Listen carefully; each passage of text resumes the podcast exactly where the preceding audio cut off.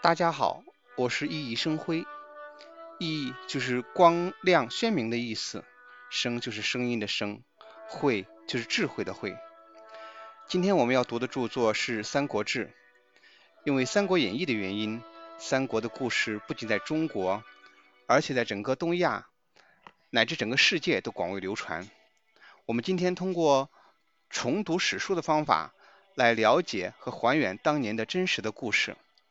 看着一个个平凡的人物怎么样做出一番大事业，看看我们所熟知的三国故事，哪些是真实的，是怎样真实的，哪些是虚构的，为什么会有这样的虚构？《三国志》是二十四史之一，是由西晋的史学家陈寿所著，记载中国三国时期的曹魏、蜀汉、东吴的纪传体国别诗。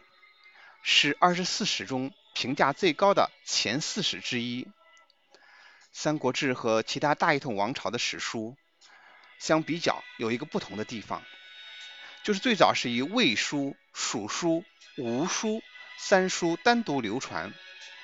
那么在北宋王朝在咸平六年，就是公元一零零三年，将三书合为一书，最终成书。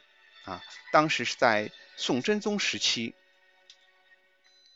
那么作者陈寿，字承作，啊，巴西郡安县人，就是现在的四川省南充市人，蜀汉至西晋时代的历史学者。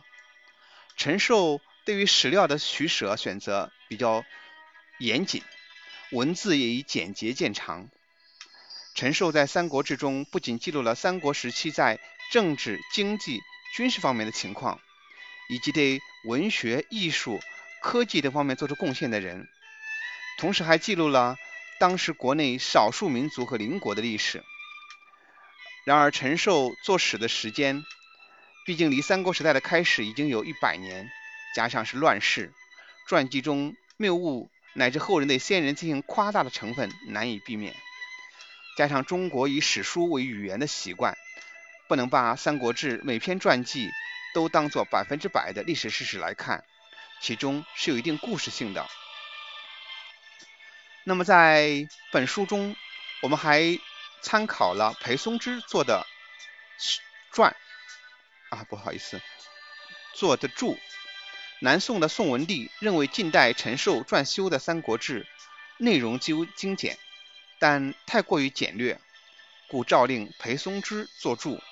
裴松之收集了各家史料，弥补《三国志》的记载着不足。就是说，我们在看《三国志》的时候，很多事情你不知道原委，只看《三国志》不知道原委，看了裴松之做的注之后，啊，你才会恍然大悟，啊，原来是这么回事。《三国志》有很多版本，我们所读的呢，是以中华书局出版的裴松之作注的版本为基础的。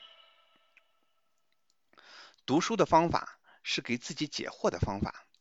那么自己读这篇文章，提出自己的问题，再从史书和网上寻找资源，通过思考来给出答案。基本就是原文加解释，再提出问题，然后给出自己的看法。在读《三国志》中呢，最大的困难就是地名和官职的变化。所以我们读到相关地方的时候呢，会展开讲解一下，这个地方今天是什么地方。这个官职在古代是什么样的官？关于读书的顺序，我会先读比较容易的、自己比较感兴趣的、大家都很熟悉的故事来读，从易到难。但其中有些贺表文章实在太过于难读，也许会跳过。